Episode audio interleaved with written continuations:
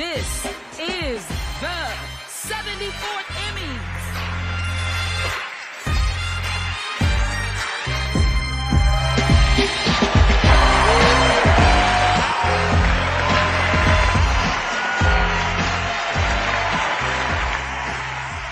嗯，Hello，大家晚上好，这里是英美剧漫游指南。啊，英美剧漫游指南是一个较为松散的、有目的性聊天、没有目的性的看剧组织。又到了我们每年一度的传统异能时间——艾美奖吐槽大会。从二零二零年开始呢，我们播客每一年都会聊一次艾美。呃，今天是北京时间九月十三日晚上九点，第七十四届艾美奖已于今天上午出炉了。获奖的名单，大热的鱿鱼游戏打破亚洲作品在艾美奖的历史记录，白莲花度假村继承之战，足球教练分别获得了各自类别内的多数大奖。众望所归的风骚律师最后一季依然颗粒无收，大家的心情表示非常的复杂。和往常一样，艾美奖在令人失望这件事情上真的是从来没有让大家失望过。今天就趁着。名单刚出炉的这个热度，来吐槽一下今年的一个艾美奖。那我是重启，是今天节目的主持人。呃，今天我们请到了几位英美剧漫游指南的主播，也是大家的老熟人了。下面就请主播给大家打个招呼吧。Hello，大家好，我是重力拳零号土著。去年好像也是艾美奖，我也有参加。对，每年的这叫什么年会？年会。一般一个节目如果同时有我和图丁一起参加，大家就要。小心了，嗯，大家就很期待了。大家好，我是图钉，嗨嗨，我是图鸟。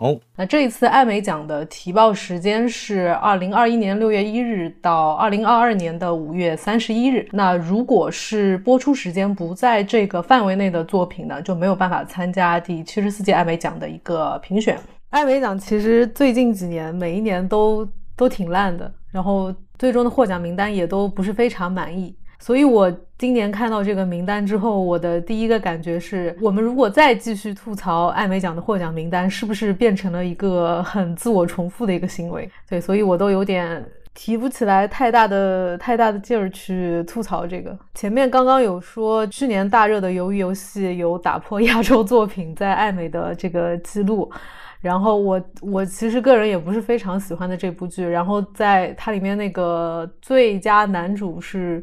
李正宰获得的，我对他在这个角色的表演也觉得非常的普通，就不明白为什么会拿这样的一个奖。然后整体的获奖看起来，比如说像《继承之战》啊，《足球教练》这些已经是颁奖季的常客了，就感觉过去的一两年内他们已经拿了非常非常多的奖。今年看到他们获奖，就觉得还是有那么一点点审美上的疲劳。虽然这些这两个剧《继承之战》和《足球教练》，其实在剧集质量上还可以，对，就是觉得。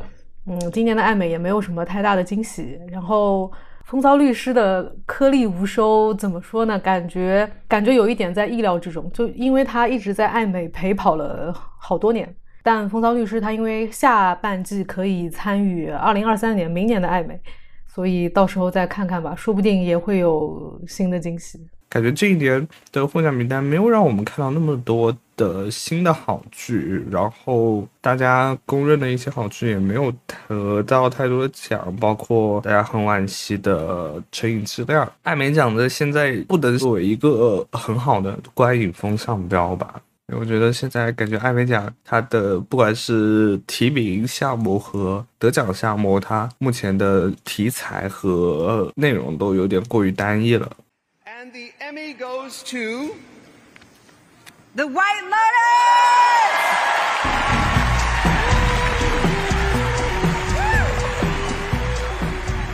呃，今年限定剧的话，一共是有十一个剧，分别是《成瘾剂量》《辍学生》《虚构安娜》《帕姆与汤米》《白莲花度假村》。阶梯之间，美国犯罪故事，女佣天堂旗帜下婚姻生活，还有第十一号站限定类，其实是每一年的爱美大家都很关心的，因为限定类每一年的好剧真的很多。我没有想到的是，我没有想到白莲花会通杀。白莲花本身作为一个群像剧，它就没有一个严格意义上的男主和女主，那所以男主和女主最后没有白莲花拿，好像也在情理之中。那他就理所当然了，通杀了其他所有的奖项。对，这个确实是有一点跟女配。对，男配、女配、编剧、导演和剧集全都是他拿掉了。但《成瘾剂量》这一次只拿了一个奖，也是蛮可惜的。最佳剧集还是败给了《白莲花》。那《白莲花》可能真的是因为它是一个原创剧本，它拍成这个样子，确实很优秀。《白莲花》这部剧我没看，但是它好像的确是呃里面唯一一个非改编剧，而且好像也是唯一一个虚构题材的剧。它就是一个原创的一个剧本吧。其他的都是有那个现实基础，或者是以那种啊，全都是，全都是，是的，是的。关于入围的其他的限定剧的话，一定要说的话，我觉得男主里面的那个柯林叔有一点可惜，阶梯之间的女主其实也挺可惜的。是的，而且阶梯之间居然没有提最佳剧集吗？那我觉得阶梯之间确实是两个男女主的表演比他剧集本身要更。更好一些，对，但是没有想到《白莲花》是一个去年七八月份吧，嗯，一部剧的热度能一直保持到现在，然后艾美奖居然还能通杀成这个样子，明明是竞争力最激烈的一个类别，也是最有看点的一个类别，但是这个结局又又在意料之中，又显得有点无聊，对。这就是这不光是限定剧吧，就整个艾美今年获奖都是这样的感觉。那个限定的最佳女主辍学生拿了最佳限定类最佳女主，但图钉是不是说那个女主的表演其实没有？反正我是觉得差一点。接下来我们逐步聊所有提名这次艾美的限定剧类的作品，先从《白莲花度假村》这部剧开始说起吧。它应该是二一年八月份、八九月份开始播的剧，我觉得实在是过得有点久了，已经过了快一年了。白莲花，我们真的说了太多遍了，我感觉我好像每一次录节目都会都会讲一遍白莲花，我就真的不知道说什么。再讲一遍。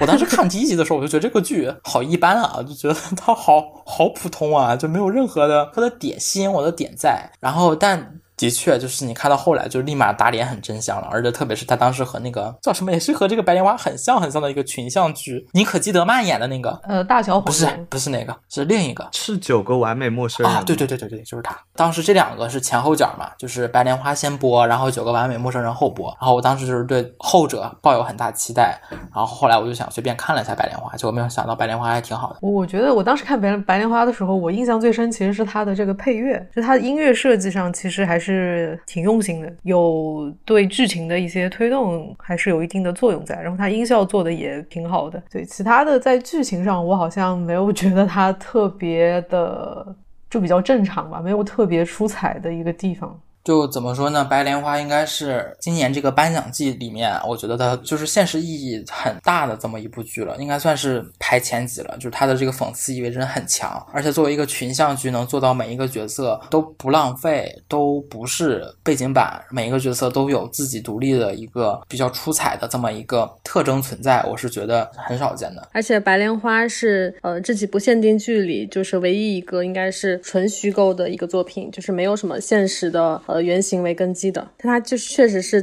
点到的，也是一些当代大家都喜欢热议的一些议题。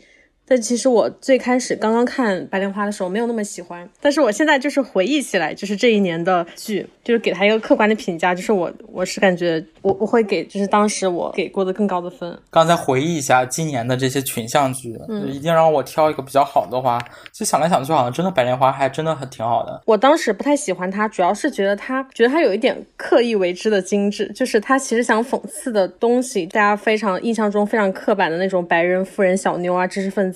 但它的设定，其实我觉得并不是说他们本身有多么讨厌，就是而是创作者就是希望他们讨厌，而设定了非常多看起来很愚蠢的一些桥段。所以我觉得这是有点消解它的这个主题的这种复杂性和暧昧性的感觉，是他们立了一堆靶子在这里，然后让你去打。就非常容易，而且我当时想的是，其实感觉上个世纪，然后嘲讽白左、嘲讽知识分子，就是非常政治正确的一种方式了。就是现在还用这种方式来拍这一类题材，我觉得有一种有一点稍微有点过时。然后我现在想起来，我我又比较喜欢这部剧的原因是，反而就是它的这种有点刻意的这种精致感，甚至有点假假的塑料感，就是反而吸引到了我。然后当时想到的是，当时看呃韩国电影《寄生虫》的时候，也有这种感觉。就它并不是说他们在阶级跃升啊这种题材上的相似吧，而是他们都有一种故意为之的失真感。我觉得他们都不像是一个真实世界的人。就是《寄生虫》里它的设置的那个富人的那个别墅，还有包括白莲花的这座岛，我都觉得像是一个微缩景观的感觉，就是一个就是一个跳脱出真实世界之外的一个世界。它的包容度就是足够广，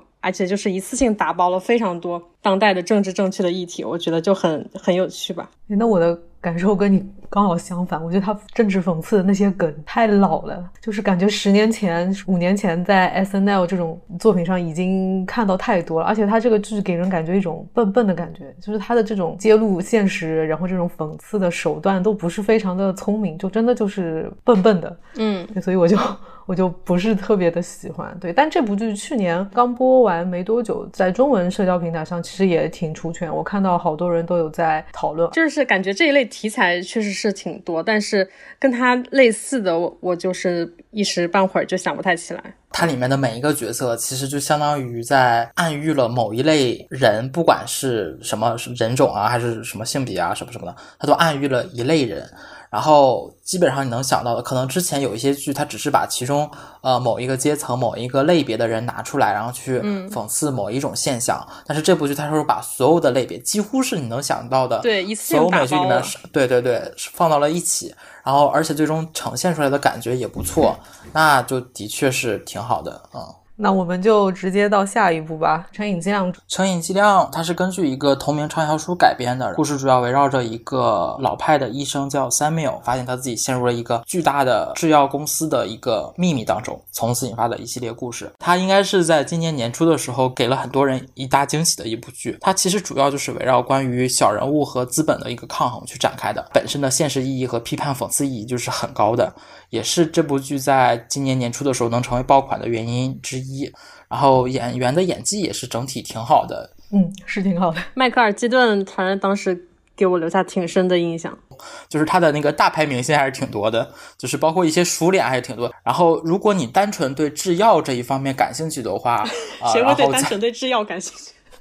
对，就是对制药这个 事件事件感兴趣的话，然后你可以去看一下去年年中的时候一个两集的纪录片，叫《世纪犯罪》，是 HBO 推出的。它就是一个比较完整的，是一个第三方角度，然后去叙述关于整个美国的这个药品产业链和它背后资本相互勾结这么一个巨大的阴谋这一些。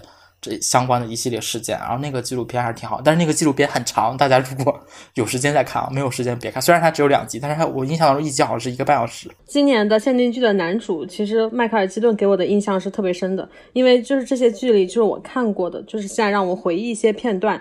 就是我是可以明确的回忆起来，就是迈克尔基顿他的一些表演的片段，包括他的眼神，就是我现在都能够回忆起来。就是他在里面饰演从一个非常正直、非常善良的一个小镇医生，就开始他的眼神你会看到就是淳朴善良。然后到最后，到之后就是怎样，就是一步一步的被毒品就是引诱，然后之后陷落，然后并且开始就伤害他自己身边的一些病人。哦，我印象最深的就是就是当时那个他打开抽屉，然后全部都是空的那个药盒子，然后当时给他眼神一个特写，他那段演绎的特别好，就是他并不是想呃演出那种很残忍，然后很疯狂的那种眼神，他反而就是和之前的相比，他就是完全没有了痛苦，也没有了挣扎，他的眼神反而就是变得比之前更加坚定了，就是。是说我已经知道我自己心里想要的什么，我觉得他那段演绎就特别好，而且就会让我感觉更加惊悚。我其实对那个女配，就是演过《难以置信》的那个女主叫凯特琳·德福，她在《成瘾剂量》里面的这个表演也。非常的精彩，嗯，我觉得《成毅尽量》它不够出色的一个原因，是因为它是多线叙事，并且每条线每个时间段相对独立，我感觉就是会把每一个角色的权重会分的比较开。《成毅尽量》在这方面没有占到一个很好的优势。我觉得迈克尔基顿还是还是挺抢眼的，至少在这个剧里面的表演，我觉得是。那就进入到限定剧的下一个作品《辍学生》，它是改编自一个 ABC 的同名播客，然后讲的是一个真实人物叫 Elizabeth Holmes 和他的一个公司是如何崛起，以及这个公司是如何摔下神坛的。这部剧播之前呢，是有一个类似的这么一个纪录片的，所以当时这部剧刚出来的时候，很多人我个人认为是比较先入为主了。其实我我也有点先入为主了，带着那个看那个纪录片，那个纪录片拍的很好。你看那个纪录片之后，然后你再去看这部剧的话，你就可能会觉得它的表现就是中等水平。呃，但是呢，它本身刚播出来的时候，它的那个口碑是很好的，因为当时它好像是跟《创造安娜》是差不多时间推出的嘛。所以这两部剧，我觉得可能都有一点点不太的让我满意，或只是简单的讲述了这样一个成功到失败的一个经历，嗯，一个一个一个诈骗经历。我觉得他们在叙述叙事上和故事表演上没有给到很观众很大的惊喜。这些内容，我觉得除非你是为了演员本人去看的话，这些内容你都可以以其他的形式去。更快的获得到。然后这个女主呢，我个人觉得她真的很努力了，就是她的气场上还是差了那么一丢丢。我又说不上来她哪里不好，个人觉得这个女主还是稍微软了一点。呃，就是女主的这个演员阿曼达·塞弗里德，她其实还是挺有名的，因为我当时有留意到这部剧，是因为嗯海报上就是这个演员嘛。她好像演过《妈妈妈咪呀》。我觉得就是他整个表演都有一点点太端着了，就是感觉他要强行让自己硬气起来，但其实没有那么硬，然后整个人的气场也也相对的没有那么足，嗯，可能也是因为我那个时候实在是太多这种创业剧了，包括之前的呃 Super Bump，还有那个。是不是有一个 We We Work？是不是那个？对，就是 We Work 那个给我留下的印象实在是太深了，就是安妮海瑟薇的那个表演。那就直接到下一个虚构安娜。虚构安娜这一部剧，呃，我虽然没有看，但是当时在播的时候，我有在微博还有很多社交平台上有看到很多人在分享这部剧。这部剧和那个。辍学生，他是在几乎是在同一个时期播出的，就是二月初、三月初那那段时间，就是讲安娜这个人，她是在 Instagram 上一个传奇的德国女继承人，很年轻，然后她又赢得了高等社交圈的一些欢心，去偷走他们的钱财，但其实她是个骗子。然后我当时很期待这部剧，是因为这部剧的女主是《黑钱圣地》里面的那个女配，然后那叫什么？嗯，茱莉亚·加对对，她演的，然后我真的很喜欢她，因为我在《黑钱圣地》里很喜欢她。是是的，是的。然后，但是这部剧。呢，它播出之后的口碑，相较相较于它前期的宣发来说，有一点点惨淡，就是它的口碑比较差。因为就是如果你看过像那个山大大妈的剧，不管是实习生格雷还是丑闻还是什么的，你就能感觉出来这部剧很典型、很典型的山大大妈的风格，就是它的主线。其实很简单的一件事儿，但它会给你添很多很多没有必要的支线，然后去注水，就导致这部剧看起来特别特别的啰嗦。就是可能你两集就能讲完的东西，然后它硬生生给你塞东西，塞到了九集，所以它的剧情进展本身拖沓，然后没有必要乱七八糟的东西有很多，就导致这部剧的观感其实很碎。再一个就是这个女主，就是可能是我当时期待的真的很高，但是在这部剧里演技都差了一丢丢。该用力过猛的时候，她反而没有；该稍微要平一点的时候，她又用力过猛，就是她有点悬在这个角色之上了，就是你带不进去，比较可惜吧。就是如果你很喜欢看山大大妈那个类型的剧的话，你看这部剧的话还是完全没有问题的，因为它 话题性又足，然后又是很典型的山达风格。好的，我看了一下，它是网飞的。对，山达不是跳槽到网飞了吗？网飞的剧那就有点说得通了，为什么会是这样的一个情况？直接进入下一部剧吧，《帕姆与汤米》。《帕姆与汤米》这部剧呢，讲述了在一九九零年代一个非常有名的性爱录像带的泄露的故事。然后呢，剧集主要是在后半部分讨论了，当这个录像带被传播之后，周围的人是怎么样去安慰女主，去缓解女主的焦虑，或者他们让女主。更崩溃的这样的一个故事，我觉得这部剧在一开始是有一个比较好的开头的，因为它这个故事的有趣程度让这部剧在开始给观众有个很好的观感，但是在后面感觉叙事上有一定的比较混乱，也让人有点没有办法继续专注的看下去。其实我觉得这部剧最值得夸的地方，应该是两个演员，真的就是三八四和莉莉演的真的。我的天呐，感觉很很很有挑战性，因为这个角色本身就对他们很有挑战性，然后他们演的也很放得开，然后特别是那个 Lily James，我感觉她比我预想的要好很多，就是你能看出来两个主演就很用心的去塑造这个角色，不管是外表上的还原还是他们的行为上的还原都很那啥，然后呃，因为它涉及到的是一个鼓掌的录像带嘛，然后所以说这部剧的一些尺度就很大，之前也有很多人去。分析过，就是这部剧虽然它可能就是简单的来看，它是就是一个人物传记式的这么一个呃丑闻八卦题材的这么一个一一个剧，但其实这部剧更着重去描写了女方，也就是 Lily James 所演的那个 Pam 的那个角色，也能折射出当时的那个年代对女性的一个不公。所以说这部剧可能也是有一个这样的潜在议题存在的。然后它整体的色调和音乐还有画面这些是很加分的。如果你很喜欢人物传记，然后你比较想看这种毁容式，也不是说说毁容吧。整容式对整容式挑战演技的话，你可以去看一下这个。对，就是确实比他们两个人之前塑造的角色完全不同，还是挺惊讶的。那我们就进入下一个呗，阶梯之间。那个这个剧它它也是根据真实事件改编，然后它故事是围绕着男主叫 Michael Peterson，他和他的家庭以及他妻子离奇死亡的这么一件事儿。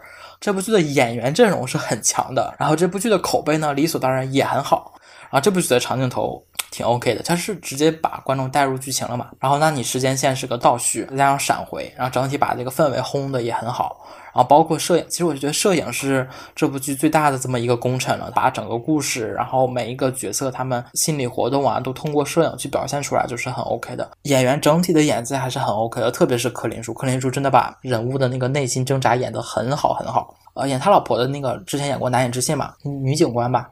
就是你如果看过《难以置信》，就知道那个演员演的就是很好的。我忘了那个演员叫什么名字了。托尼·克莱特。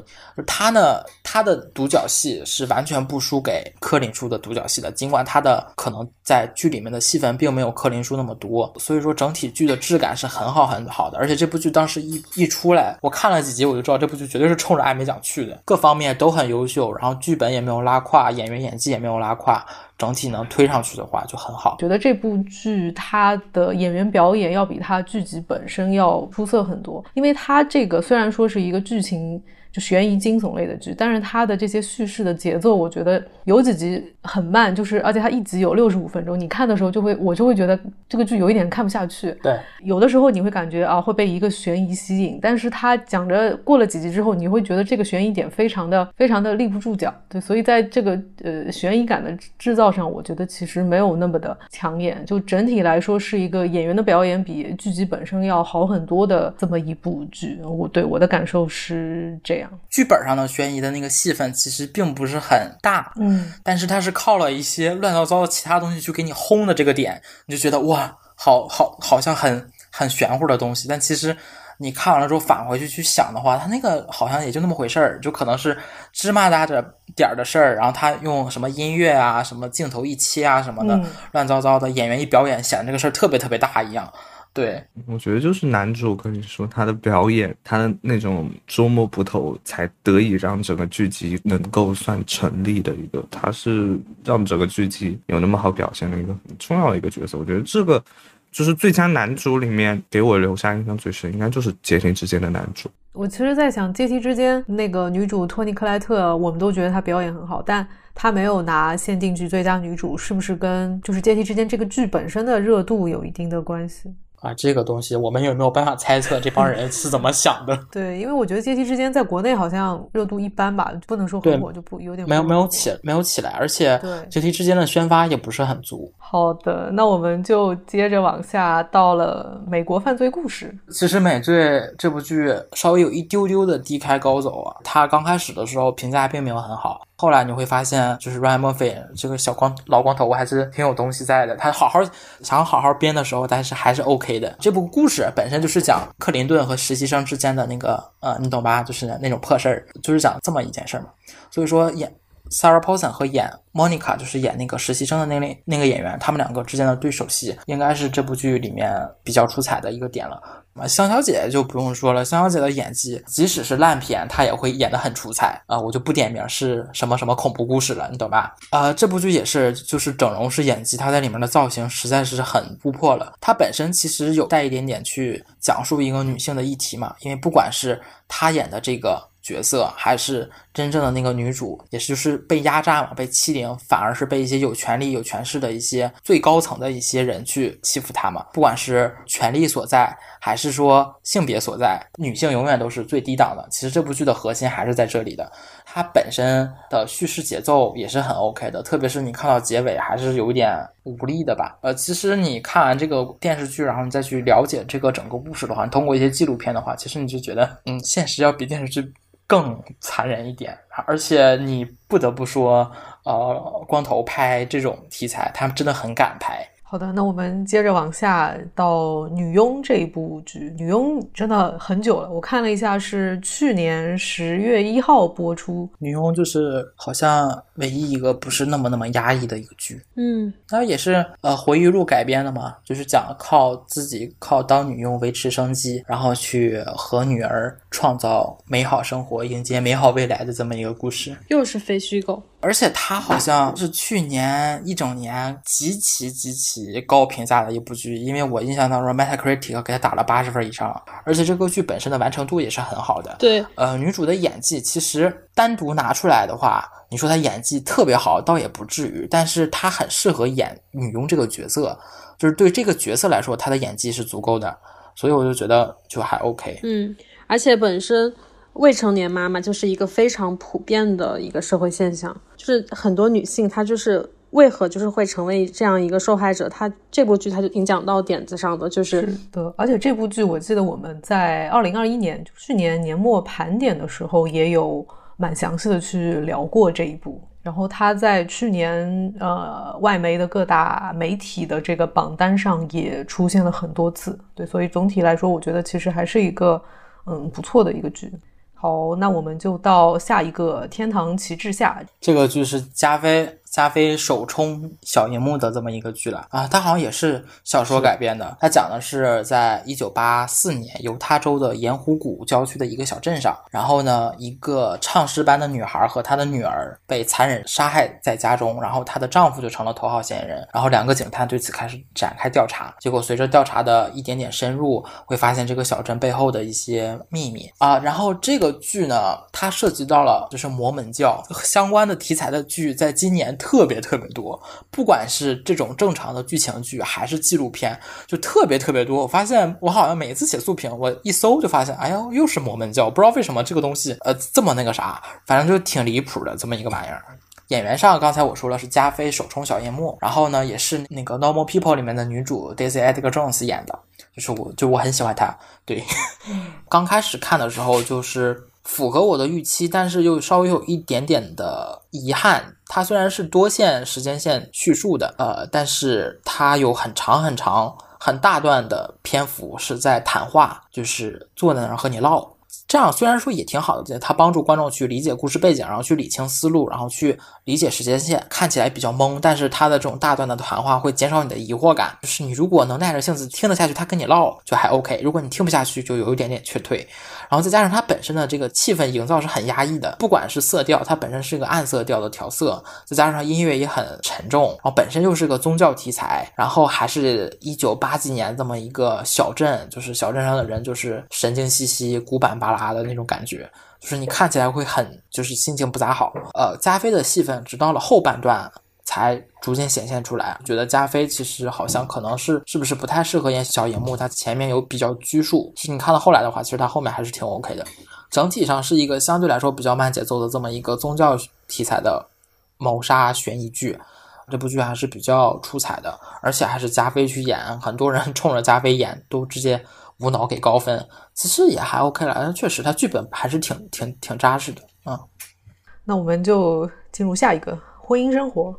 我当时看的时候，觉得这部剧，因为它是翻拍了，呃，瑞典就一九七三年出的那个迷你剧，是那个伯格曼导的那部，然后他的导演和摄影师是呃《继承之战》的团队里的，整个制作方面其实还是挺强的。但我当时因为这部剧它其实完全是一个室内的场景，然后对话占了非常大的呃篇幅，基本上就是。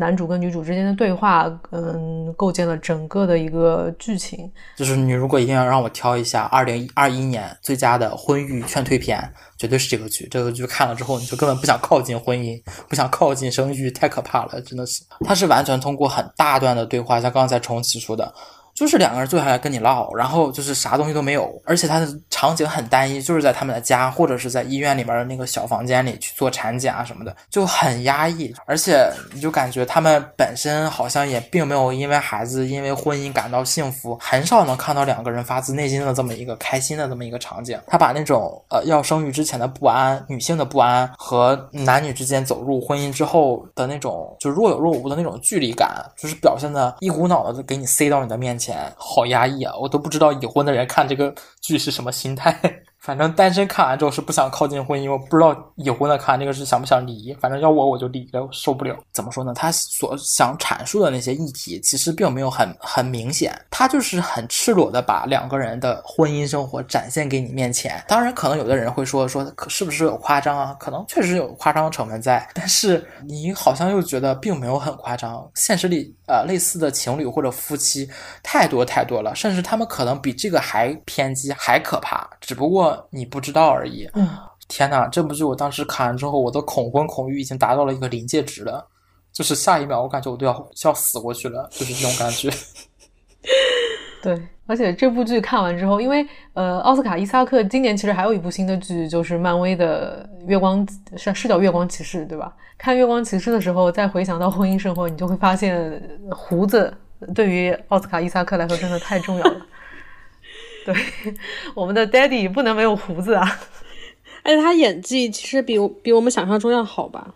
嗯，还行。但是这部剧其实我觉得他搭的是劳模姐，我觉得劳模姐演的能比他好一点。也可能是劳模姐她演的是女性角色嘛，就她你你站到女性的演技就确实是强于她的。对，就是她其实被压的就比较那个啥。而且这部剧我觉得更侧重于呃女方那一面，就是而且它里面涉及到了关于生育嘛，其实。呃，关于劳模姐的一些特写啊，一些独角戏、心理描写更多一点点。再接着往下就是第十一号站这个剧呢，就是先说一下它是个啥，也是小说改编的。然后它是一个末日题材的这么一个剧，讲述的是因为世界因为灾难性流感陷入了末日，然后幸存者试图重建这个世界这么一个很简单的事儿。这部剧节奏很慢很慢，这部剧就是很典型的文艺末日，然后很慢节奏。这部剧呢，就让我联想到前几年特别特别火的 HBO 的那个就是《守望尘世》。它和《守望传世》给我的感觉一模一样，就是都是讲偏末日题材，但它就是一个很文艺的剧。而且我想说，就这部剧，它这个题材啊，我不知道 HBO 翻拍这部剧、这个小说有什有何用意，但是。你想，他是因为灾难性流感而陷入末日，然后你再想想我们现在在经历什么，你懂吧？他的这个社会意义上升就挺好的。他虽然他这个小说就是写的时候还没有我们现在的新冠大流行，但他就是这个时间点来拍，觉得就有他的用意。对对对，所以说他在这方面还是有一些小小巧思在的。第，我觉得第十一号站也是一个偏群戏的感觉，是是是，女主是领导着两个大团体在往一个点汇合。嗯，其实我就还蛮喜欢。他这个文艺范的，就是这个剧，它有很强的直观的，就是以新冠疫情全球大流行为背景嘛。然后这两年其实这一类题材的虚构作品其实挺多的，但它其实和其他作品感觉都很不一样。就它没有什么呃流感爆发，然后大家那种很抓马的情节啊，它节奏特别特别的慢，然后那种文艺色彩，然后也是介于现实题材和幻想题材之间的，包括它有很多情节都是。在现实和超现实之间的有这种现实和回忆的这种交织，像刚刚图钉说他的那个时间线很乱，就看起来他因为他其实这部剧有很多细节特别容易被忽略，然后他也不会给你有太多后续的提醒，因为他人物也非常多。这个是一个旅行交响乐团，在疫情发生之后，他们还要坚持巡演，并且就是把散布在各地的这种幸存者，然后送去观看莎士比亚戏剧。他们是一种很还是挺有浪漫主义色彩的，我觉得。嗯，好的。那今年限定剧的部分，我们其实就已经讲完了。那接下来就到剧情类剧集的这个部分。Emmy goes to Succession。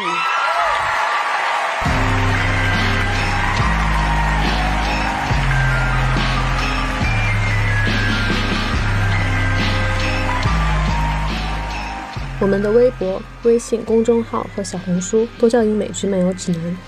微博和小红书会发布新鲜的英美剧资讯和新剧观感，微信公众号则只会推荐我们认为非常好看的剧。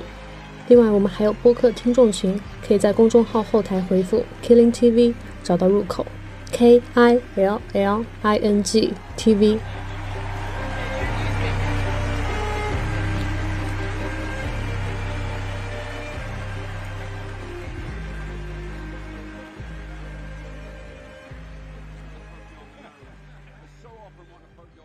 唉，剧情剧情，鱿鱼游戏，鱿鱼游戏哦。剧情导演也是鱿鱼，编剧是谁啊？继承之战，我们先说最佳剧集吧。最佳剧集《继承之战》。其实因为它是最后一个颁的嘛，我当时已经很担心，很担心了。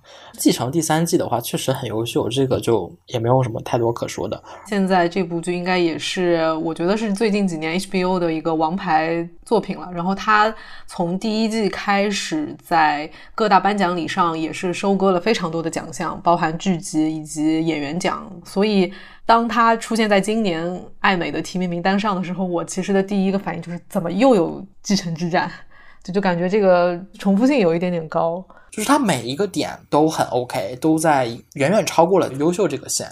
那我是觉得它的背景可能是个商战，那其实是个宫斗啊，是个是个是个家庭斗。对，家族内斗，家族内斗的商战剧。对，一家几口人，八百个心眼子，哎，我的天呐，全是变态，全是变态，全是人精，一个比一个狠，我的妈！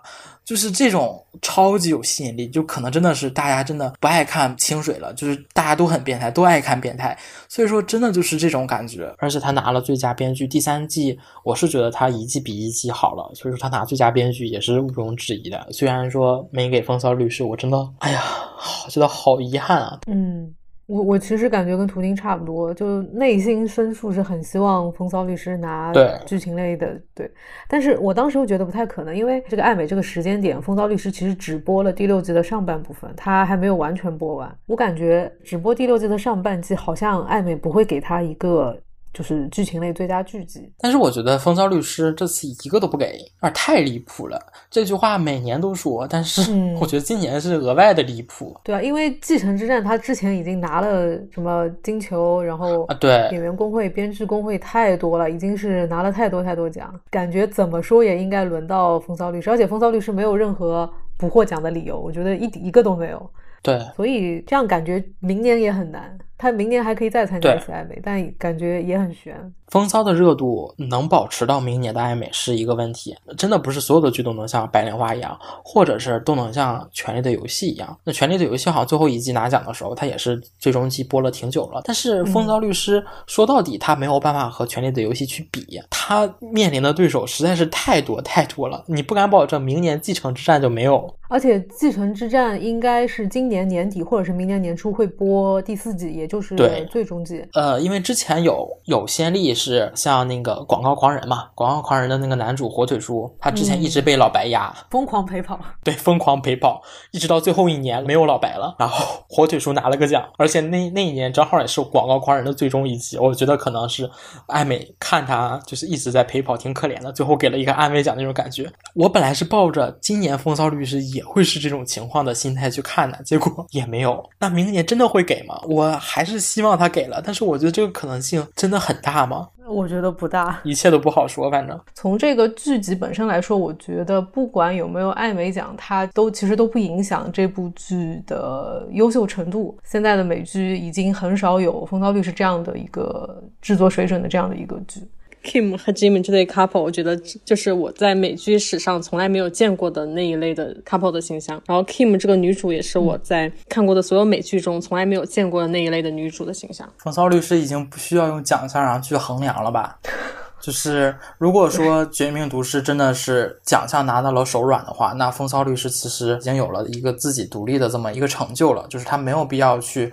一定要去追求一个奖项，呃，我想可能短时间内可能也很少会有一个剧集会像《风骚律师》这种感觉的一一部剧的存在了。我也感觉没有什么可说的了，《风骚律师》的这种优秀的话，我感觉没有必要去说了。风骚今年不拿最佳剧集，OK，他给了继承，我是服的。但是男主为什么要给鱿鱼游戏啊？我的天呐，我没有办法理解。对，剧情类剧情类最佳男主也是这一次艾美的获奖名单里面槽点最大的一个之一了，我觉得。这个真的不知道怎么想的，就是因为有的人说《由于游戏》就是毕竟是个韩国电视剧嘛，啊，其实也是象征着亚洲冲出成功的第一次吧。那虽然之前吴山卓也提名了，但吴山卓没有拿过奖，那《由于游戏》拿奖了，还是挺厉害的。你从这方面来说是 OK 的，但是单从男主这方面，我刚才又仔仔细细看了一遍提名的名单。我的天呐，为什么呀？对啊，而且就是剧情类的剧，你剧跟剧之间可能不能比，但是剧情类最佳男主，你我们把男主的演技单独摘出来是可以比的。哎，李正在在《鱿鱼游戏》和 Bob 在《风骚律师》的，这这怎么可能 Bob 会输啊？用脚趾头想都觉得很离谱，真的是这样。对，就是嗯，演技奖，当然，因为我我不怎么太了解韩剧啊，我不知道李正宰之前演电影或者演电视剧的演技怎么样。其实我是觉得《鱿鱼游戏》里面他演的可以，但是他真的好到能拿奖吗？我反而觉得李正宰，我当时看《鱿鱼游戏》前几集的时候，我就觉得李正宰这个演员选的演的有比较大的问题，反而是就是李正宰那个角色的哥哥，就是朴海秀。对我特别朴朴海秀演的是好非常多的，当然我不知道那个朴海秀是不是可能算男配。配啊，就戏呃戏份没有李正宰这么多，但是李正宰这个表演完全没有办法去拿获获获一个艾美奖，我觉得这个真的是太好笑了。我真的不知道说什么。我觉得鱿鱼游戏里面的表演。配角是更出彩的，就是那个老爷爷啊，对，老爷爷。然后郑浩妍，郑浩妍就是靠鱿鱼游戏那个 Instagram 粉丝瞬间涨了好几百万。对，就两那两个女性角色嘛。对，我觉得那两个女性角色，就是她整个配角其实比主演要好非常多。对她这个主演在前半段，我个人觉得她是挺边缘化的。就是这个剧本身吧，不能说非常差，就不能算是烂剧。你可以说它在欧美市场就是确实可能有这种新鲜感，或者是怎么样都 OK。但是李正宰凭这个拿最佳男主，就真的非常的搞笑。别的不说，《继承之战》这两个就是那个 Brian Cox 和那个 Jeremy Strong 这两个人绝对比李正宰要好非常多。对，然后再一个就是，的确这里面的这些剧里面，呃，他和《人生切割》是唯一两个新剧嘛，嗯，可能是也有一个新剧的热度比较高的这么一个原因存在，也有这一部分的原因了，再加上它本身就是热度很高。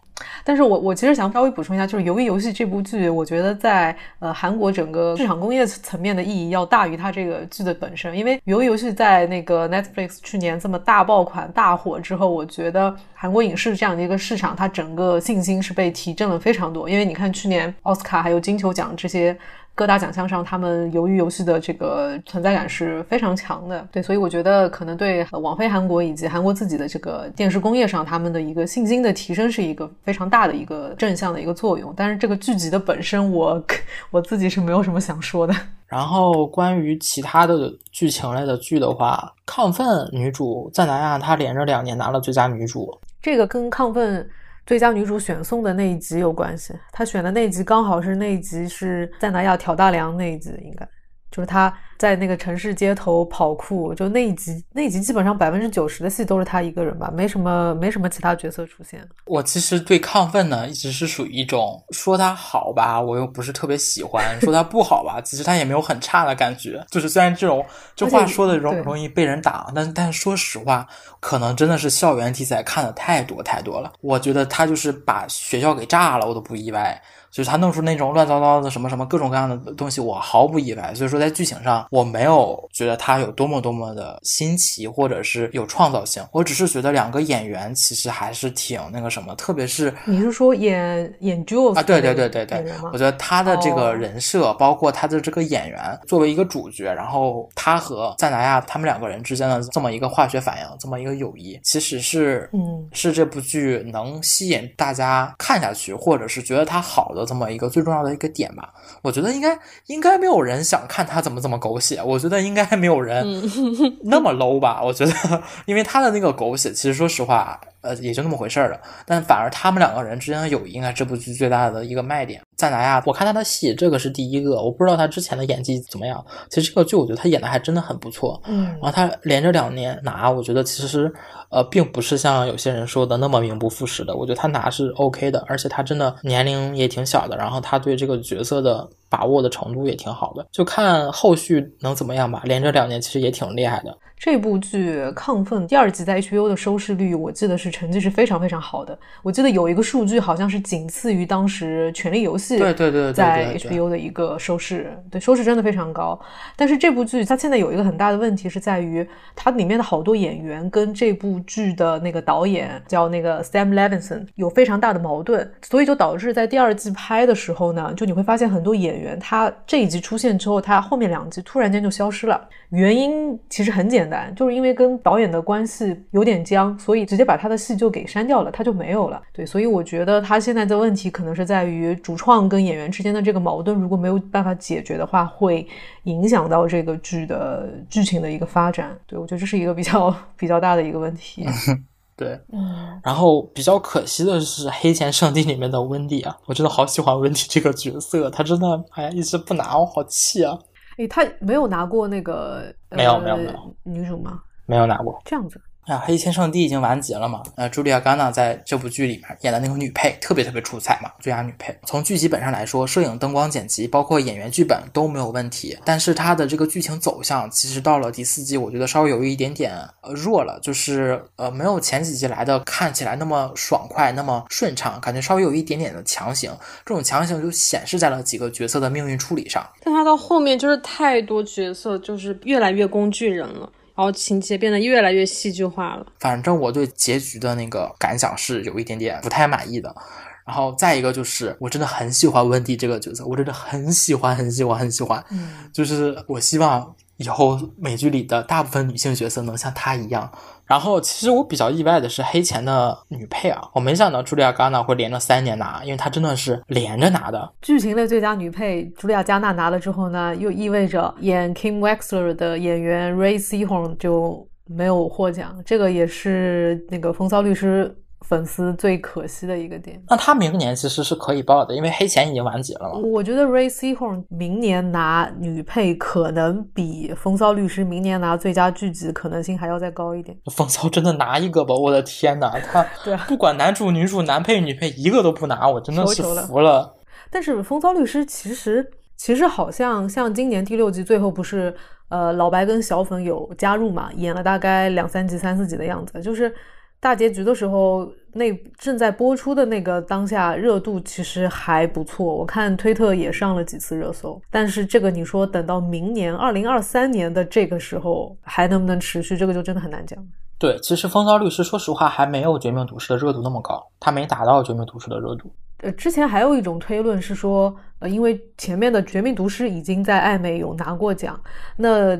绝命毒师跟风骚律师其实算同一个绝命宇宙这样的一个一个一个一个衍生剧嘛，它是，所以他们觉得说衍生剧再拿可能性就不会是非常的大。那艾美，你最好明年不要颁奖给给《全游》和《指环王》那两部衍生剧，你最好不要颁。呃，对，刚我所以我说刚刚那个说法是可能大家也是观众对艾美不抱希望才这么说的。好的，接下来我们具体聊一下所有提名入围的剧情类作品。好，那我们接下来就到《人生切割术》这一部今年二月份在苹果播出的一个爆款佳作吧，可以说是对。因为在这个剧播完之后，我看到就是国内很多社交平台、很多媒体公众号都有写很长的文章来推荐这一部剧。那这部剧也是，我觉得只要你是一个职场人士、打工人这样的一个身份，你绝对绝对会非常能共情。这样的一部剧，而且它本身有自己非常有特色的一个摄影跟美术的风格，也是这部剧最大的亮点之一。我当时担心这部剧崩掉，说实话。我看刚开头的时候，我就觉得这部剧它如果收不好的话，它结尾会大崩。它的情节是那种感觉，牵一发而动全身，就是它所有的爆点，就会觉得它最后如果一个尾收好了，就前面的所有的都会升华，然后后面如果一个尾没有收好，前面就全都是前功尽弃。哎，那你们觉得他收好了吗？这个尾，因为他后来宣布了续订第二季了。我觉得是小崩。东崩，我觉得还好，但是我不太确定他第二季能比第一季更好哎，我有点担心他狗尾续貂。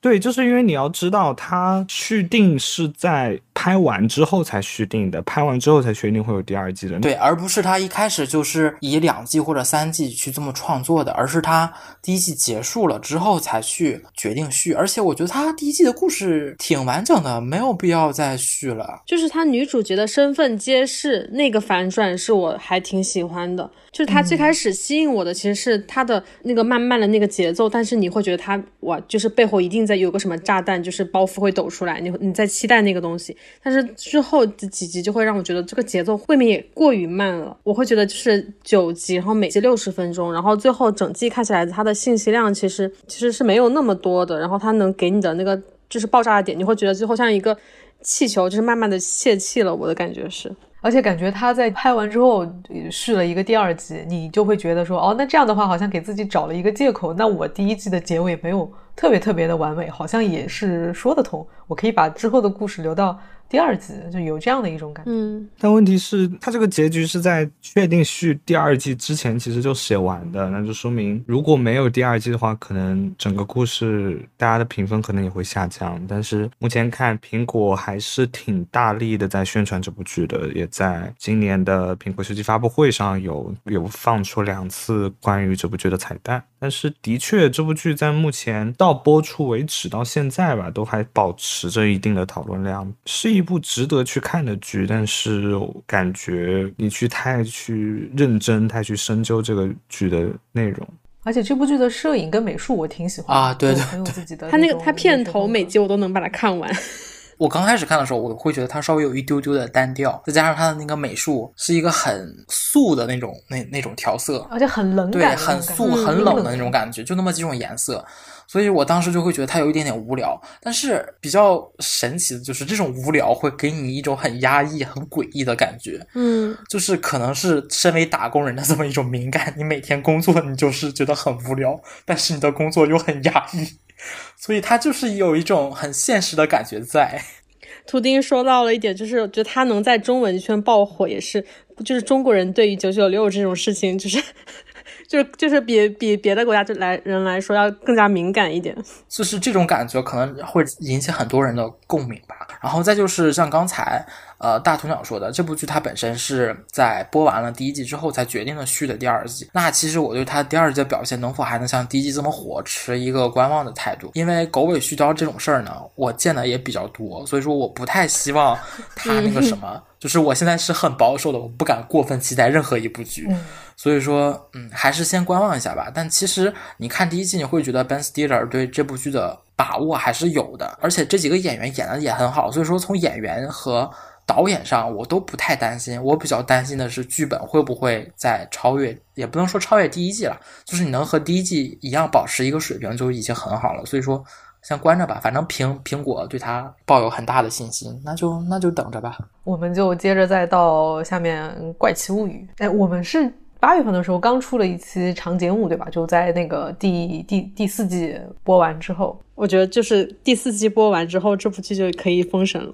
嗯，快乐快乐，《怪奇物语》给二零二二年的暑假增添了不可或缺的一笔。怪奇。《怪奇物语》第四季播出了之后，爆的是什么？爆的并不是这这部剧，而是是那个 Vecna 那个演员大爆，爆的不是那首歌吗？都挺爆，都挺爆。对，那首歌和这个演员大爆。接着就是黄蜂这个剧怎么说呢？呃，像一群人然后丢到荒岛上求生，这个题材并不少见了。呃，黄蜂这部剧呢，带了一点点黑暗血腥，带了一点点点邪教和一点点心理惊悚，让这部剧本身更阴暗了一点点。而且它的色调本身也是阴冷的色调嘛，然后氛围塑造也比较神经兮兮的。呃，它倒叙分成两条时间线，它的故事叙事很碎，就导致它的叙事很混乱。对，因为它主角也挺多的，然后一个事情就半天都还没讲完，就有点看得很累，没有那么的吸引人吧，没有那么的出乎意料。史蒂芬金强烈推荐本剧 啊！懂了，懂了，懂了，我懂了。嗯，好，那我们就再往下讲到这个《杀死 Eve》这部剧。那这一部剧我没记错的话，应该是今年完结了。no，达妹，我不想讲这部剧，pass，下一个。气死我了！这部剧结局真的像吃了屎一样。这个结局让大家都不都不是很满意。应该我知道的，应该是没有人对这部剧的结局是表示满意的。就是我觉得大家都见过，就是把人写死，就是你说疑犯追踪结尾那种，就是你虐到那种程度，我我都还能接受一点。他至少在剧情上，我觉得也是，就是为了剧情，就是你也能说得通的。但是这一部就他是有一点悲凉，甚至悲壮。但是这个里，我就觉得他死的也就是毫无逻辑的，毫无逻辑的死。就是编剧可能是觉得，哎呀，H E 可能不太适合这部剧，我给他改成 B E 吧，然后就把这人写死。哇，我真的是你脑子啊！你还吃了什么？我不想说什么，就是就是编剧让你死，你不得不死。就是编剧强行让他死的这种戏码，我真的是也看够了，我真的不知道想怎么说。然后说回到这部剧本身吧，其实第四季的话，很明显你能感觉那个谁，你说菲比吗？对对对，他从第几季开始不编了之后，他的剧情其实就在下滑当中。然后第四季本身的剧情其实也没有比之前好很多。然后我之前看过一个评论，就是说《杀死伊芙》这部剧呢，其实也很适合一季中的，他没有必要去强行续到二三四季。嗯，他强行续呢，反而他就越来越跟不上他的这个最开始的那个构思了。他就是强行的在往下编，为了编而编。所以为了编而编也就算了，你为了死而死，我是没有办法接受的。所以我不想讲这部剧。这部剧反正就是两个演员演的都很好，都很 OK。但是这部剧值得你看到第四季吗？我的评价是不值得。你一定要看的话，请在它最后一季的差十分钟左右给它关掉。OK。剧情类的最后一部《早间新闻》，《早间新闻》今年这部提名的话，应该是它的第二季。目前为止，我好像看到的是，就是大家对这部剧的评价比较两极化，就是有一些人觉得第二季很明显没有第一季好，第二季倒也不是说拉了，就是相对来说第一季更趋于生活化了。我觉得早间新闻应该得到更多的关注才对的。我觉得第二季的整体的表现比第一季好很多。第二季其实更多的聚焦于生活和工作，还有家庭这方面的故事，因为所有的 drama 在第一季其实都已经过过了，然后接下来就是交代了三位主角他们是如何回归到家庭，并且又如何能顺利的回归到工作上，然后每个人其实我觉得都有一个相对于算比较满意的结局，觉得很值得去一看。好，接下来我们来聊一下喜剧类的奖项。Are you guys ready? The Emmy for the Outstanding Comedy Series goes to Ted Lasso.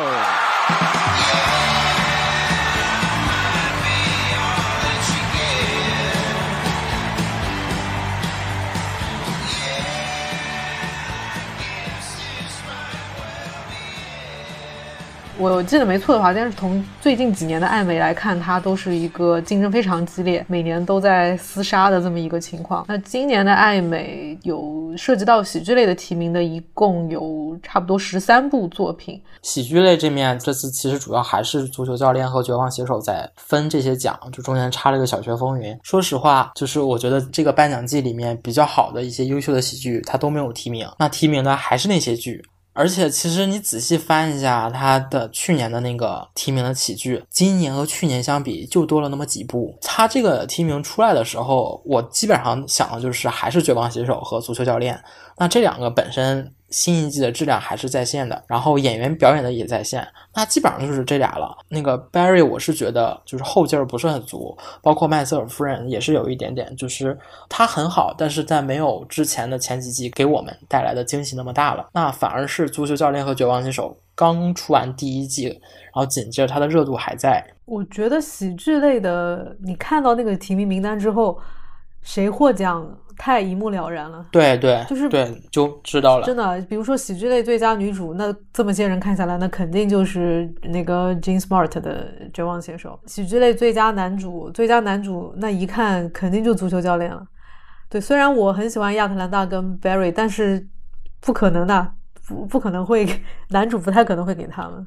呃，不仅是喜剧类了，所有的类别可能都会有这么一个现象，就是如果你一部新剧刚出来，而且它很优秀的情况下，那它的可能前两季拿奖的概率要很大很大很大，因为它面对的是其他的一些老剧。那老剧本身相较于新剧的劣势，就是它可能热度没有新剧那么高。嗯，其实你仔细想想，麦瑟尔夫人刚开始的那个女主拿奖，其实也是前两季。Jane Smart 的话，她现在也是连拿了两季了，她明年能不能接着拿，要取决于明年有没有一个优秀的喜剧把它顶下来。嗯她如果没有的话，她可能还会拿。所以说这个名单刚出来的时候，我的反应是会和去年一模一样，足球教练和绝望写手平分。今年很很大的一批，不能算黑马吧，就是出其不意，就是 那个小学风云云，对，万万没有想到小学风云杀出来了。我觉得大家可能都没有听都没有听说过《小学风云》这部剧，它居然能爆成这个样子，我是做梦都没有想到的。我真的觉得太离谱了，很爆。这部剧超级爆。但是说实话，我觉得它所有的预测都是觉得小学风云会得奖。对现在我就觉得为什么？就是我不理解。就是首先先说啊，这部剧是个伪记录式的喜剧片，它讲的就是老师校长在一个费城的一所公立学校，决定帮助学生生活学习这么一个。很简单，很简单的一个校园校校园故事。它当时刚播的时候，烂番茄是双双百开局的，IMDB 七点六，哇哦而且它是一个公共台的喜剧。公共台的喜剧表现成这个样子，太难得了，太少见了。公共台真的是好几年没有获奖了，它上一次获奖还是《摩登家庭》吧？我不知道是艾美太给公共台面子了，还是怎么样的。但它真的好爆啊！就是首先，呃，很多人对它的差评。是针对肤色的，我觉得这一点，如果现在二零二二年还有人，不管是针对肤色还是针对性别，你直接给他差评，你就是个傻，好吧？所以说这个你没有必要。但是呢，这部剧我真的觉得它就是一个很 OK、很合格的一个轻松的下饭喜剧。就是因为它首先有很多本地笑话、费城笑话，并且，呃，可能近几年职场以及学生生活也是美国比较讨论比较多的东西。我不确定，但是这部剧应该算是我认为哈，我认为算是整个喜剧类提名里相对比较传统的偏向 sitcom 的喜剧啊，对对对，它很像 Office，你不觉得吗？豆瓣评论很多人都提到它很像办公室。我不是说它像 Office 不好啊，只是说在。像 Office 的基础上，其实我并没有觉得它有太多太多的创新。呃，它本身用了很多费城的这个笑话，我觉得是嗯 OK 的。然后再加上它演员们其实演的都还挺自然的，然后包括没有什么令你尬的地方，而且也是难得一部公共台的喜剧能让你真正的笑出来，我就觉得这是很难得很难得的。嗯，所以我我可以认可它是今年喜剧当中呃公共台很成功的一部作品。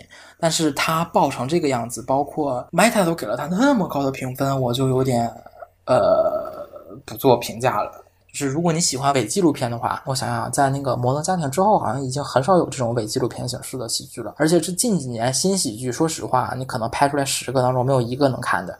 这一部其实就还挺 OK 的，它整体的质量，我觉得并没有达到可以拿奖的程度。我觉得感觉喜剧需要这种大讨论量的剧集才有机会获奖，才有可能会拿奖。对，就像去年我反正我很喜欢的某人某地，就完全没有感觉，看都没看到。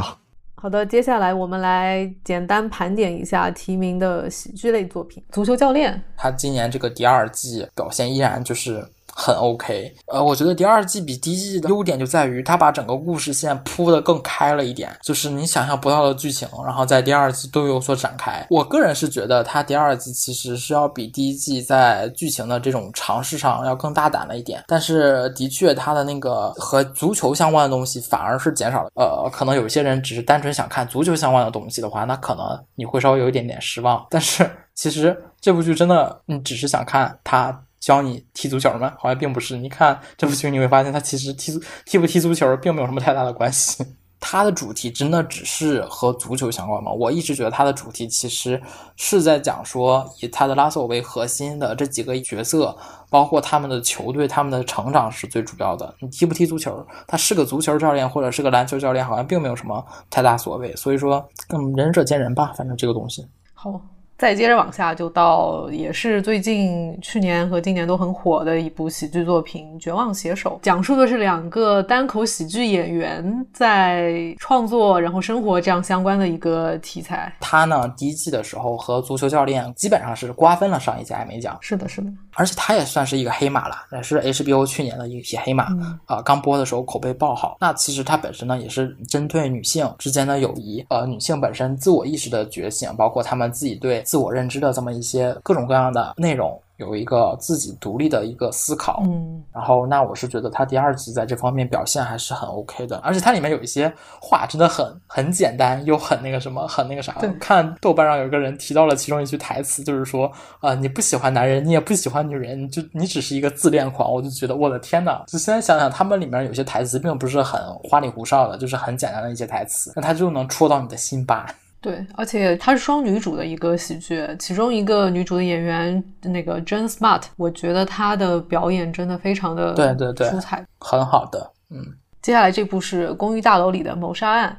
哦，对，它这一次应该是第一季，以第一季来去选报的。它第一季其实有一个很大的亮点，就是它使用了播客这样一个形式，而且其实它把播客做成了一个梗，然后变成了一种喜剧技巧，推推理的方法还变成了对。但是这个剧它和《了不起的麦瑟尔夫人》以及《绝望写手》呢，他们都是属于有一种比较传统跟中规中矩的这种这种感觉。对，所以从我个人的取向来说的话，这些剧不是我最最喜欢的那种喜剧类型。但是这个剧从去年八月份开播以来，我觉得就是播客这个点，以及它就是形式上还是挺有新意的，还是有一点挺挺爆款的。对，反正在至少在中文中文播客圈，应该还是挺多人讨论它。它给我的感觉倒不是老套哎，反而挺新鲜的。他们做一档播客这个节目，同时他们把这个播客节目的制作过程展现出来，并且在 他们在录播客的过程中，然后就讨论来推理，来完成这个推理的过程。我觉得这个点很有意思。对，我是觉得这部剧它主要的笑点也是安排在他们呃两个老年人如何去上手播客 这件事情，然后整体的推理有一种很老式的侦探小说的感觉，就是可能是阿婆那个年代的，就是 那种蠢侦探歪打正着。找对东西的那种古典派推理，所以就啊，就是整个剧情、整个推理的内容其实没有很重，他们更重其实是在中间穿插的那些和公寓大楼里面的人发生了一些关系。那其实如果你是奔着推理去看的话，其实嗯，你不会有太多的破案成功的享受感在最后，反而你会觉得有一些有一些些空虚，有一些些不够满足，但。如果你只是去看这两个呃喜剧名人和塞琳娜他们之间的互动，我觉得还是挺好的。呃，虽然相对于那两个年长的演员来比。那个萨琳娜·戈麦斯她的那个演表演稍微有一丢丢的欠缺，但是并不影响他们三个人整体的这个化学反应，而且他确实很轻松。因为他们大部分时候，他们推理出来的线索都离真相特别远，但是但是往往确实却能够发现一些就是这栋大楼里某个邻居的一些小秘密。对，就这个过程还挺有意思的。其实他也有提名那个最佳男主那两大，那个感觉是有一种例行提名的感觉。哎，对我也觉得有一点这种感觉。这里面的一些老剧，亚特兰大还有麦瑟尔夫人这些，其实没有拿奖。你说可惜吗？也不是特别特别可惜，因为毕竟之前拿过了。对，那公寓里面的谋杀案没有拿奖，还是稍微有一丢丢可惜的。但是又觉得好像和拿奖的那几位比的话，他的演技又没有达到他们那个水平。演的也挺好的，那就是对啊，我觉得第一季很不错啊，特别是他选的单集是 True Crime 那一集，就是播客占很大的量的那一集，所以我觉得挺挺有趣的。就可能说明当时有热度，但这个热度没有办法持续的话，有就就也很难，因为大公益到了谋杀案也有也有快一年的时间。那接着我们就聊《Barry》这部剧，这部剧是。今年四月份第三季回归，那距离第二季播出已经过去了漫长的三年。它是一个比较特别的，不是那种让你觉得很沙雕的这种无厘头搞笑的喜剧，它其实是一个有比较多的黑色跟暴力血腥这样的一个元素的一个喜剧。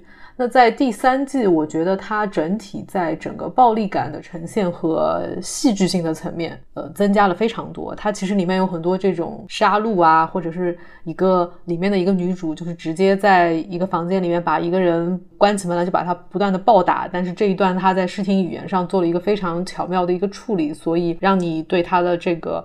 凶残的程度的这种体会是非常的深，然后同时它也有一些非常搞笑的这种喜剧桥段，对。然后再说回到这个男主本身，Bill Hader，他是从那个周六夜现场出来的，也有参与这部剧的一个剧情的创作。那我觉得，嗯，Barry 这部剧也是他从 SNL 出来之后一个非常成功的转型之作。那之前前两季的时候，这部剧已经有拿过相关的演员和最佳喜剧剧集这样的一个奖项。很多很多网站评价 Barry，其实就是在艾美忽略了 Better Things 和保留地之犬之后，可能唯一剩下的一个包含一定讽刺，并且是一个不那么热的热门的话题当中杀出来的一个喜剧。哦，你刚刚说的那个 Better Things 跟保留地真的是我觉得两大艾美喜剧的遗珠。这两个，尤其是保留地，呃，真的让人很费解，为什么艾美把这一部去年口碑大爆的喜剧忘得一干二净？接着就。到这一部消消气，消消气，消消气，我当时是恶补的，因为它真的太长了。嗯，呃，《消消气》这个剧呢，其实就是讲一个比较刻薄的老头儿，然后嘴欠，呃，嘴比较贱嘛，然后管这管那的一些生活的一些一一些东西。呃，它目前为止已经十一季了，你如果想看的话，补起来会比较费劲。但是作为那个编剧兼主演。这个男主他绝对是有很足够的功力在的，嗯所以说他搞笑这方面是很认真的，而且作为 HBO 的一部喜剧来看的话，其实是很合格的。他每一年其实都会拿到提名，他的表演其实也很 OK。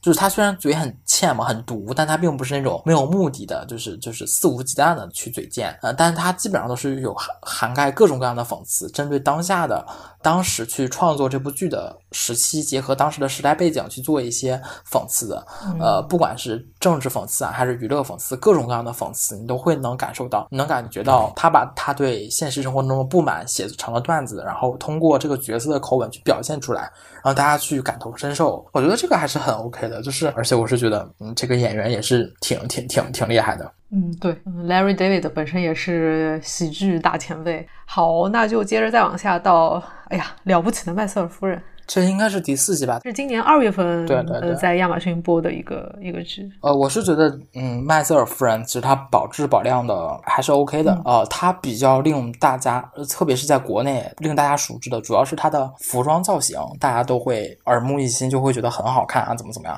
她在国内火的主要是因为这个。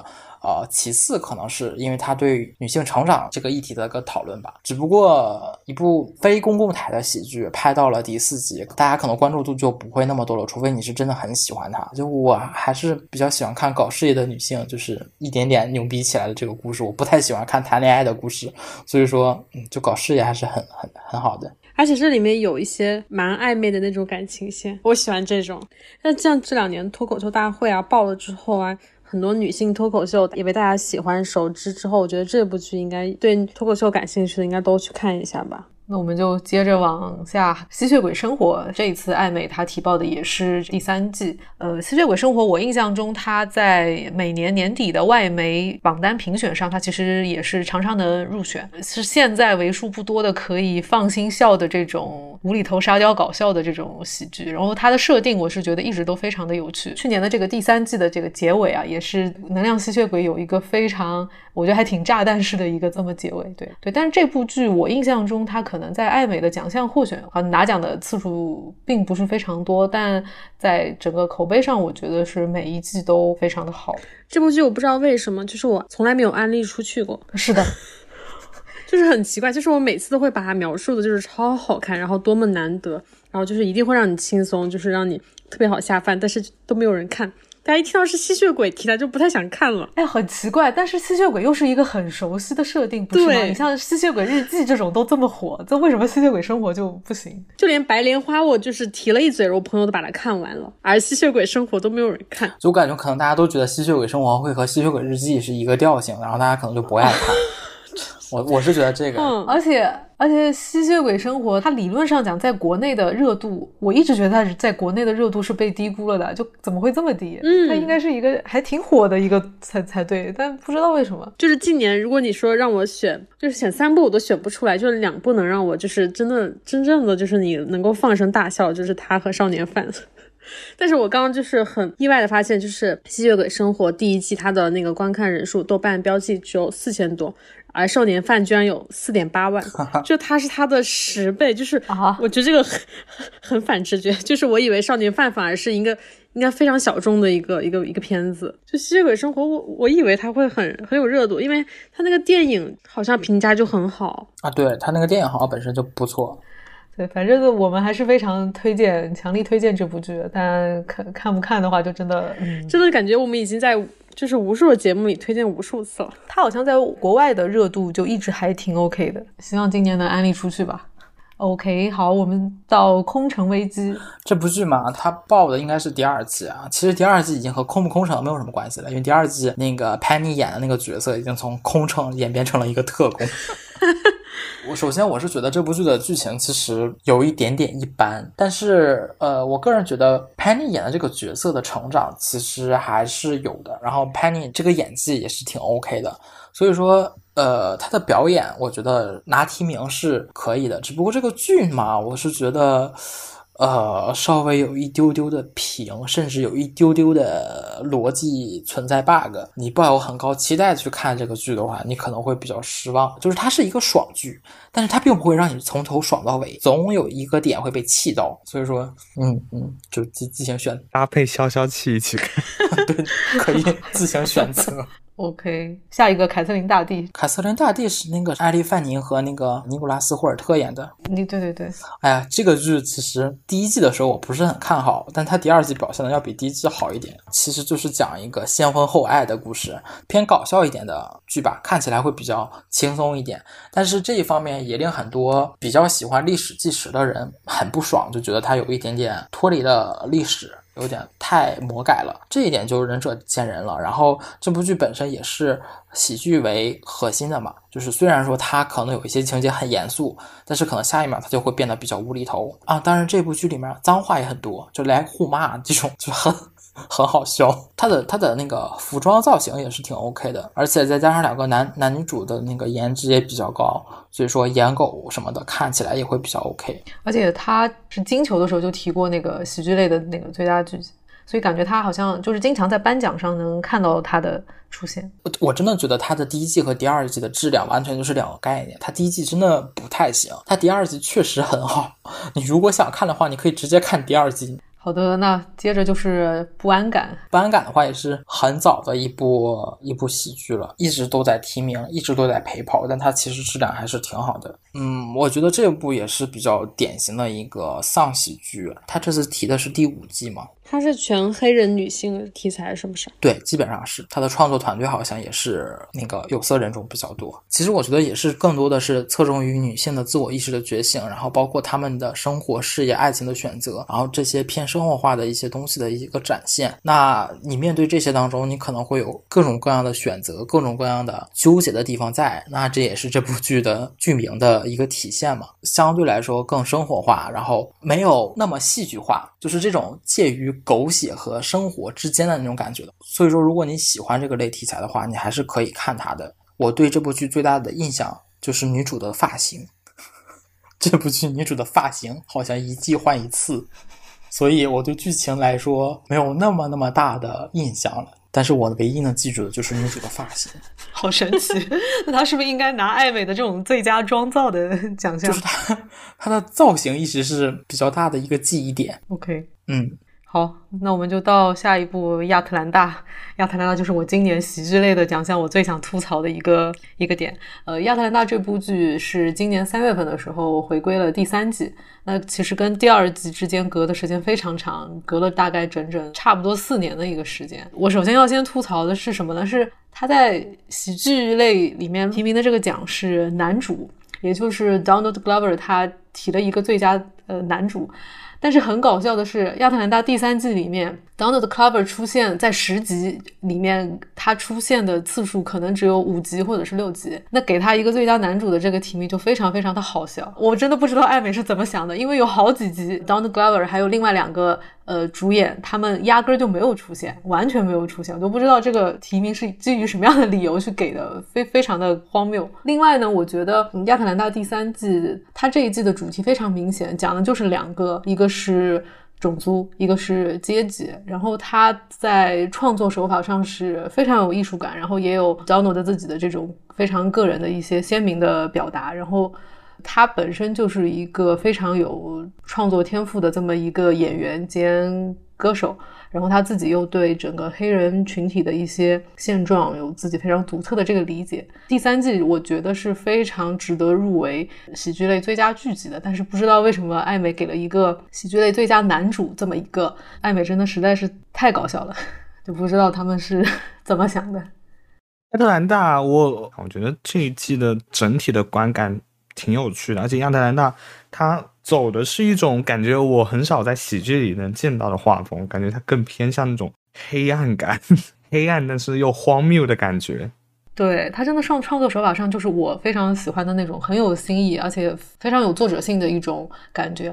而且呃，因为 d o n a 他自己是以 Gambino 那个身份去作为一个 rapper，你听过他的歌之后，你再看亚特兰大，你会发现亚特兰大这个剧情它本身的这种叙事风格跟他的说唱的。作品有非常强的相似性，就是你有的时候看了一集《亚特兰大》，会觉得好像听了一首那个 Childish Gambino 的一首一首 rap，就真的会有这样的一种感觉在。所以这个我一直说那个 Donald 是一个跨媒介的创作天才。他你看剧之后，你如果同时听过他的歌跟看过他的剧，你应该对这一点会有一个非常非常深的一个体会。对，然后这一部剧九月份马上就会回归第四季，也是最终季。等最终季出完之后，也非常推荐大家从头补一下这一部呃喜剧。想补了，补赶紧补哦。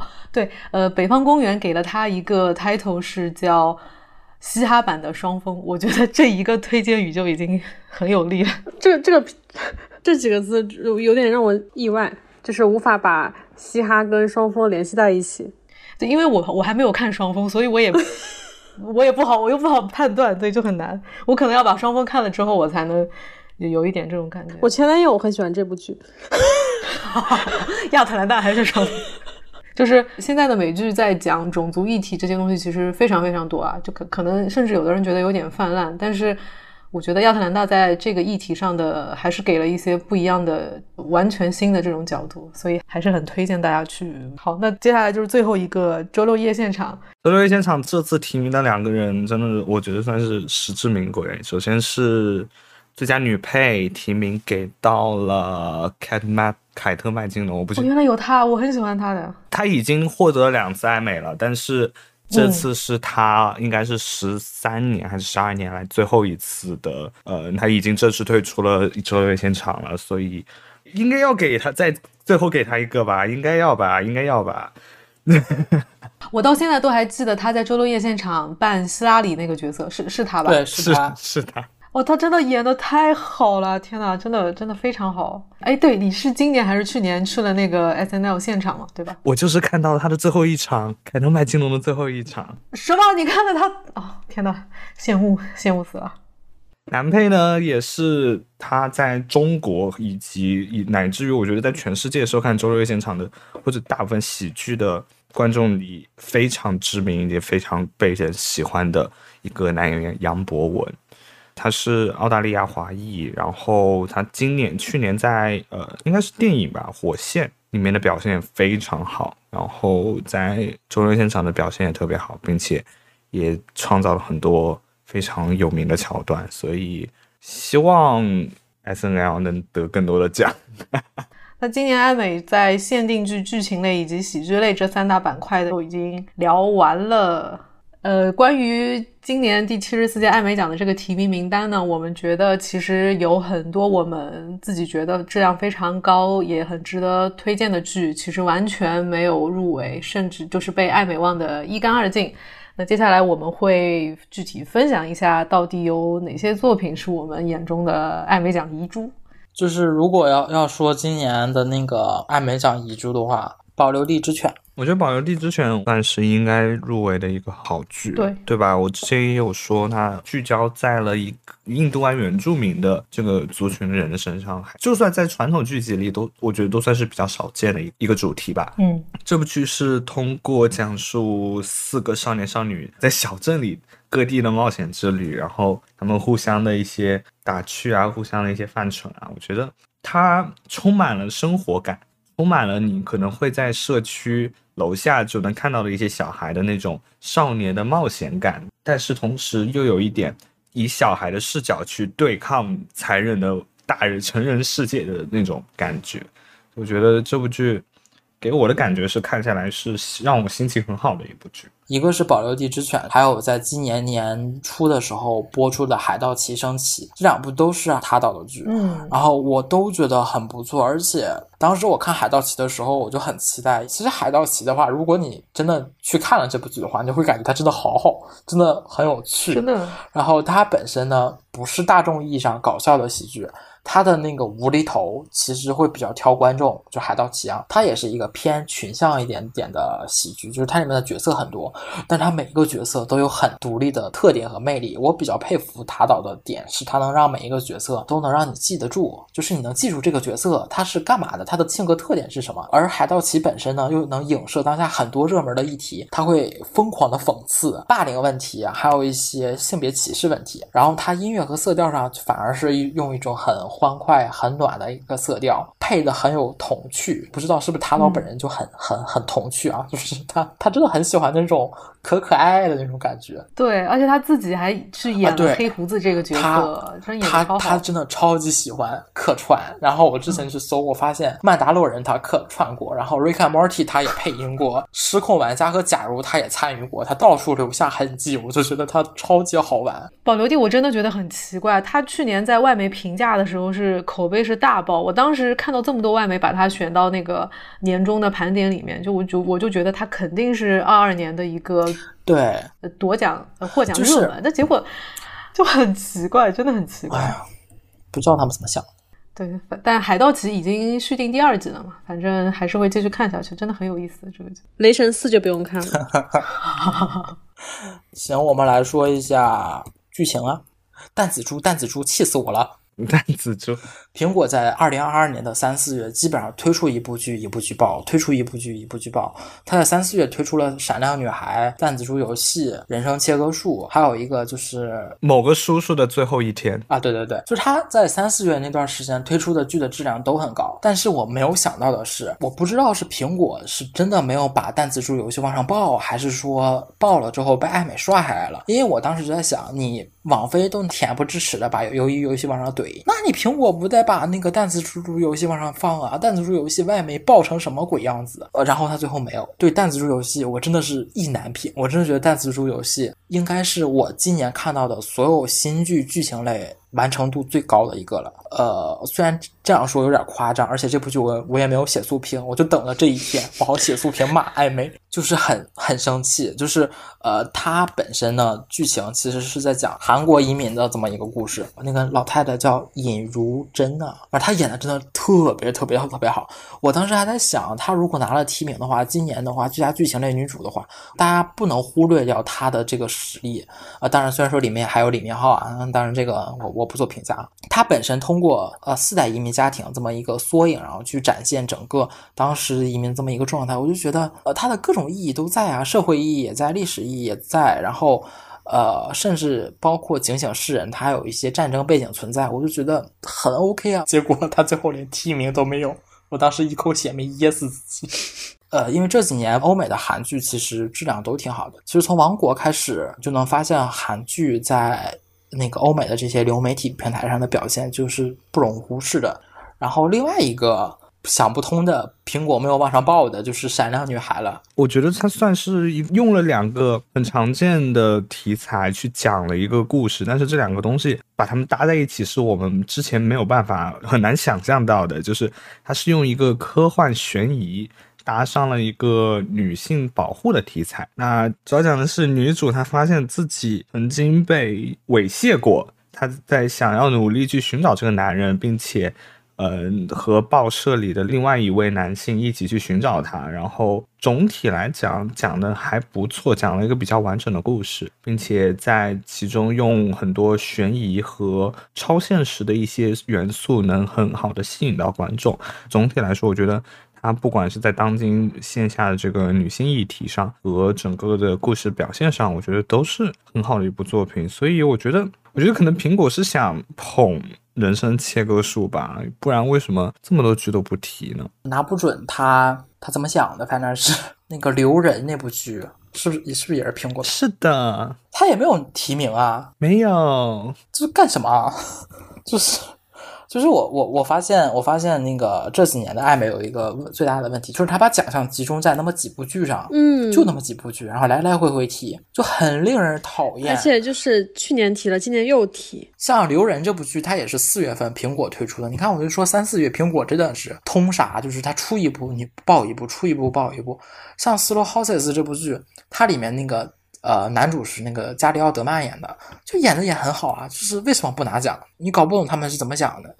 而且茱莉亚·罗伯茨那个演的叫啥呃，Gaslit，啊？煤气灯，啊，对啊，对啊，那个也很很很。煤气灯也没有也没有那个啥，也没有提名。还想补的话，其实就是《园丁杀手》，好像那个艾美很少去提一些英剧，很少很少，就是蛮可惜的。《园丁杀手》我们在去年盘点的时候也夸过很多遍了，它真的是一个不管是剧情，然后导演、编剧还是演员，演技又很好，然后他那个编剧各个方面，然后都很不错，表现都很好，但是没有推。和去年我看《这是罪》的感觉是一样的，就感觉哇，好好看的一部剧，然后最后没有拿奖，没有得到认可，其实挺、嗯挺遗憾的。然后另外的，其实黄石在刚播出的那段时间其实是拿过提名的，到后来就一点点销声匿迹了，并不是说他没有爆点，包括其实演员演的也挺好的，但他就是没有提名，就是 挺可惜的。另外，我觉得喜剧方面，呃，某人某地和 Trying 尝试这两部剧其实也挺可惜的。HBO 今年我觉得它也挺佛的，他很多剧也没爆，就像什么城市的主宰啊，像刚才那个某人某地，其实我当时看了也很好，外网口碑真的很好，但它确实很小众，估计国内没有几个人看，然后外网可能也没有几个人看，但是它真的口碑很好。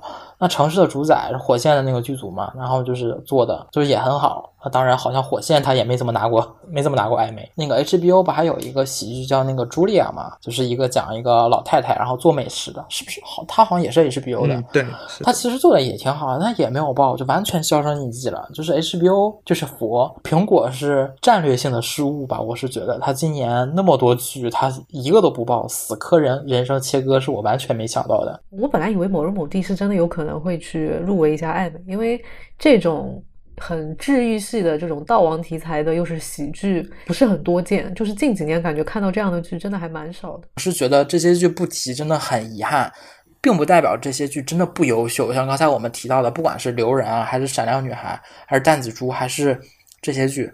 都挺好看的，而且他们的评分都很高。而且在三四月份的时候，我印象当中三四月真的是今年美剧当中最辉煌的两个月了，并不是说提名的一定是好剧，也并不是说不提名的一定是烂剧。有些剧提名你都根本不知道为什么提名，就像王菲去年，你看布里奇顿那种东西，他都舔着脸往上报，气死我了。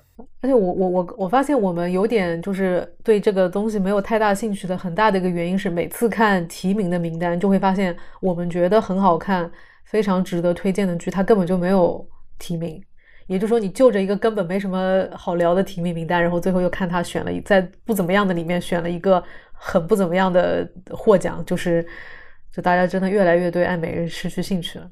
就是感觉现在大奖的颁奖已经没有那么值得期待了吧？而且感觉爱美的评选机制没有调整的话，接下来的颁奖结果恐怕恐怕都是这样的情形。就像这种足球教练啊这些，他会越来越集中，就是一部剧，它只要有热度够火，然后它可以拿走，比如说表演奖、剧集奖，就形成这个最后的获奖名单就非常的集中。其实我觉得，就像我们每次年底做年终盘点，你会发现其实好剧真的不少，真的挺多的。但你一打开爱美的提名名单跟获奖名单，就觉得，哎，这些好剧都去哪儿了？啥也没有。对，所以是爱美不行，不是说英美剧好看的变少了。的确是这个样子的，还是希望他们能认真的评奖。我现在都怀疑他们不是认真的评奖。嗯，我觉得与其期待爱美作为这个观剧风向标，还不如看每年年底外媒的这些榜单，至少那些榜单上的剧是真的都还挺好的，值得推荐。我觉得应该看英美剧漫游指南的年终盘点。哎，对，就是这个意思。